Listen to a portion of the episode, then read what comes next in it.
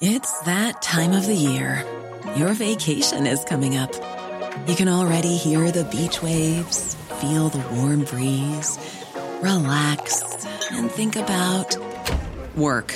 You really, really want it all to work out while you're away. Monday.com gives you and the team that peace of mind. When all work is on one platform and everyone's in sync, things just flow wherever you are. Tap the banner to go to Monday.com.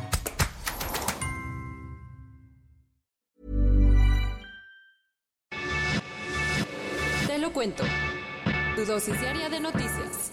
Hola, soy Pau Mendieta y aquí te va tu dosis diaria de noticias. ¿Te lo cuenta? Te lo cuento. Tome su dislike. Después de que Twitter dudara de la veracidad de un par de tweets de Donald Trump, el presidente firmó una orden ejecutiva para limitar a las redes sociales. Un poco de contexto, al parecer a Donald le vale eso de que la venganza es mala, daña el alma y la envenena. ¿Por? Desde el miércoles amenazó con que se iba a ir con todo contra las redes sociales después de que Twitter pusiera una advertencia sobre un par de sus tweets para alertar al público de posibles fake news. Y cumplió su palabra. Ayer el presidente firmó una orden ejecutiva para que las empresas tecnológicas como Twitter y Facebook tengan consecuencias y se responsabilicen sobre lo que se publica en sus plataformas.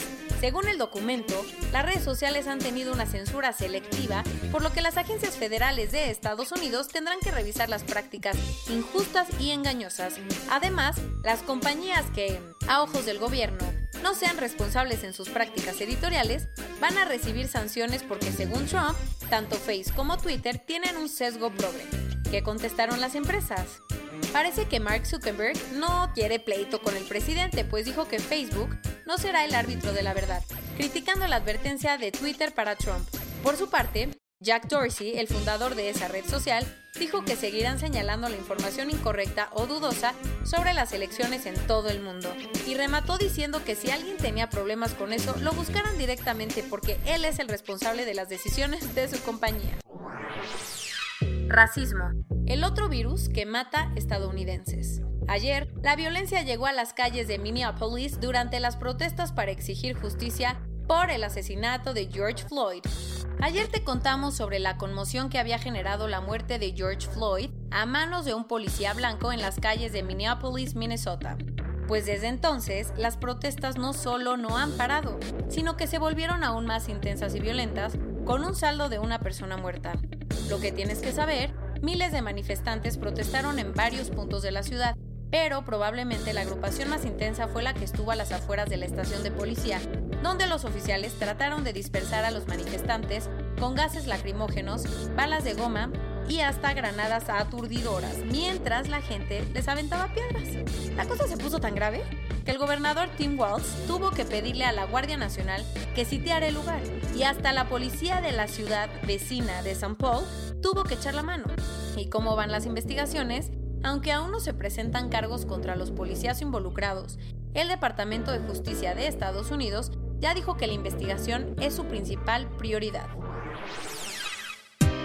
No se vayan. Muchos grupos de derechos humanos advierten que si la ONU sigue con su plan de retirar a los cascos azules, las cosas en Darfur se van a poner peor. ¿No te acuerdas muy bien? Desde hace mucho, la situación en Darfur, una región en Sudán, no está nada bien. Según la ONU, el gobierno del dictador Omar al-Bashir llevó a cabo un genocidio que resultó en la muerte de al menos 200.000 personas. En 2019 el ejército quitó del poder a al-Bashir y constituyó un consejo militar de transición que tiene planeado convocar elecciones próximamente. Para echarle la mano al país, Naciones Unidas desplegó una operación de mantenimiento de la paz con al menos 26.000 cascos azules. Y entre los planes de la ONU está ir sacando poco a poco a partir de octubre a las tropas para suplirlas por una misión política que ayude al Consejo de Transición a celebrar elecciones. ¿Eso es malo? Al parecer sí, porque 100 organizaciones civiles firmaron una carta diciendo que para la población una misión política no resuelve sus problemas. Con la retirada solo se abriría aún más la brecha de violencia, poniendo las cosas peores. Si merece abundancia, un juez federal suspendió el proceso de extradición del Reino Unido contra Karime Macías. Acuérdate que la ex esposa de Javier Duarte vive en Londres bajo libertad condicional porque en 2018 un juez en Veracruz giró una orden de aprehensión en su contra por el posible desvío de más de 112 millones de pesos del DIF estatal.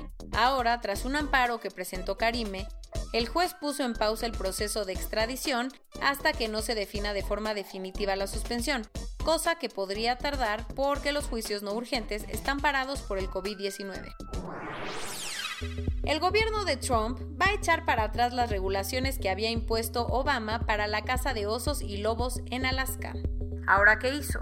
Las nuevas reglas permitirán que los cazadores le disparen a los osos y sus crías, aun cuando estén escondidos en sus guaridas. Además, va a dejar que los cazadores puedan usar comida como donitas para atraer a los osos y dispararles. Obviamente, muchos activistas han protestado por la increíblemente cruel medida, pero el gobierno ya dijo que esto es solo para estar más en sintonía con la legislación estatal de Alaska. ¿Te acuerdas que hace apenas un par de meses te contamos del hombre más viejo del mundo? Pues tristemente ayer, Bob Wayton, de 112 años de edad, murió en Hampshire, Reino Unido, víctima de cáncer. Apenas en febrero, el récord Guinness lo había certificado como el hombre más longevo del mundo, pero debido a la pandemia, le tuvo que mandar su reconocimiento por paquetería, a Bob le sobreviven sus dos hijos, 10 nietos y 25 bisnietos. Corona News Global. En el mundo. Ya hay más de 5.760.000 casos y hasta ayer en la noche al menos 359.000 personas habían muerto. La ONU confirmó que la COP26 en Glasgow, Escocia, la cumbre climática más importante del mundo, se pospondrá un año. Debido a un aumento en los casos, bares, museos y galerías en Corea del Sur volverán a cerrar. El artista y disidente chino Ai Weiwei creó unos cubrebocas con diseños de la mitología china. Según una investigación de Open Democracy, el gobierno de Estados Unidos está financiando una página en Armenia que se dedica a compartir fake news sobre el coronavirus. En México, hasta ayer en la noche, 81.400 personas se habían enfermado de COVID-19 y desafortunadamente 9.044 habían muerto. 3M de México le vendió cubrebocas al IMSS 28 veces más caros que el precio al que se los vendió al INER unos días antes.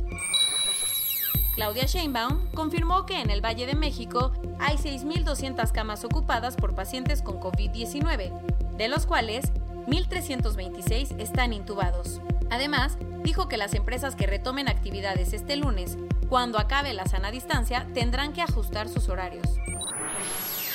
Con 1.578 contagios y 228 muertes entre los trabajadores de Pemex, hay quienes creen que todo podría haber surgido en la plataforma petrolera Apcatún Alfa.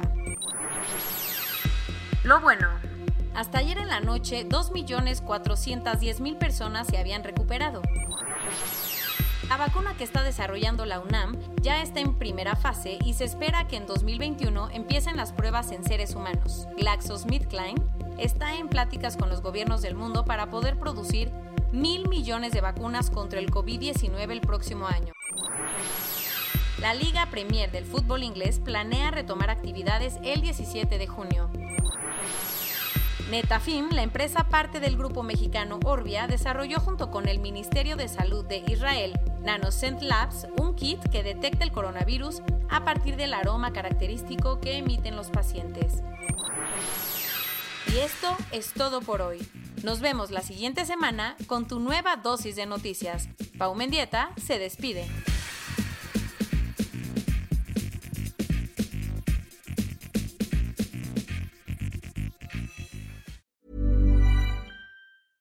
Imagine the softest sheets you've ever felt. Now imagine them getting even softer over time. That's what you'll feel with Bowl and Branch's organic cotton sheets. In a recent customer survey, 96% replied that Bowl and Branch sheets get softer with every wash. Start getting your best night's sleep in these sheets that get softer and softer for years to come. Try their sheets with a 30-night guarantee. Plus, get 15% off your first order at bowlandbranch.com. Code BUTTERY. Exclusions apply. See site for details.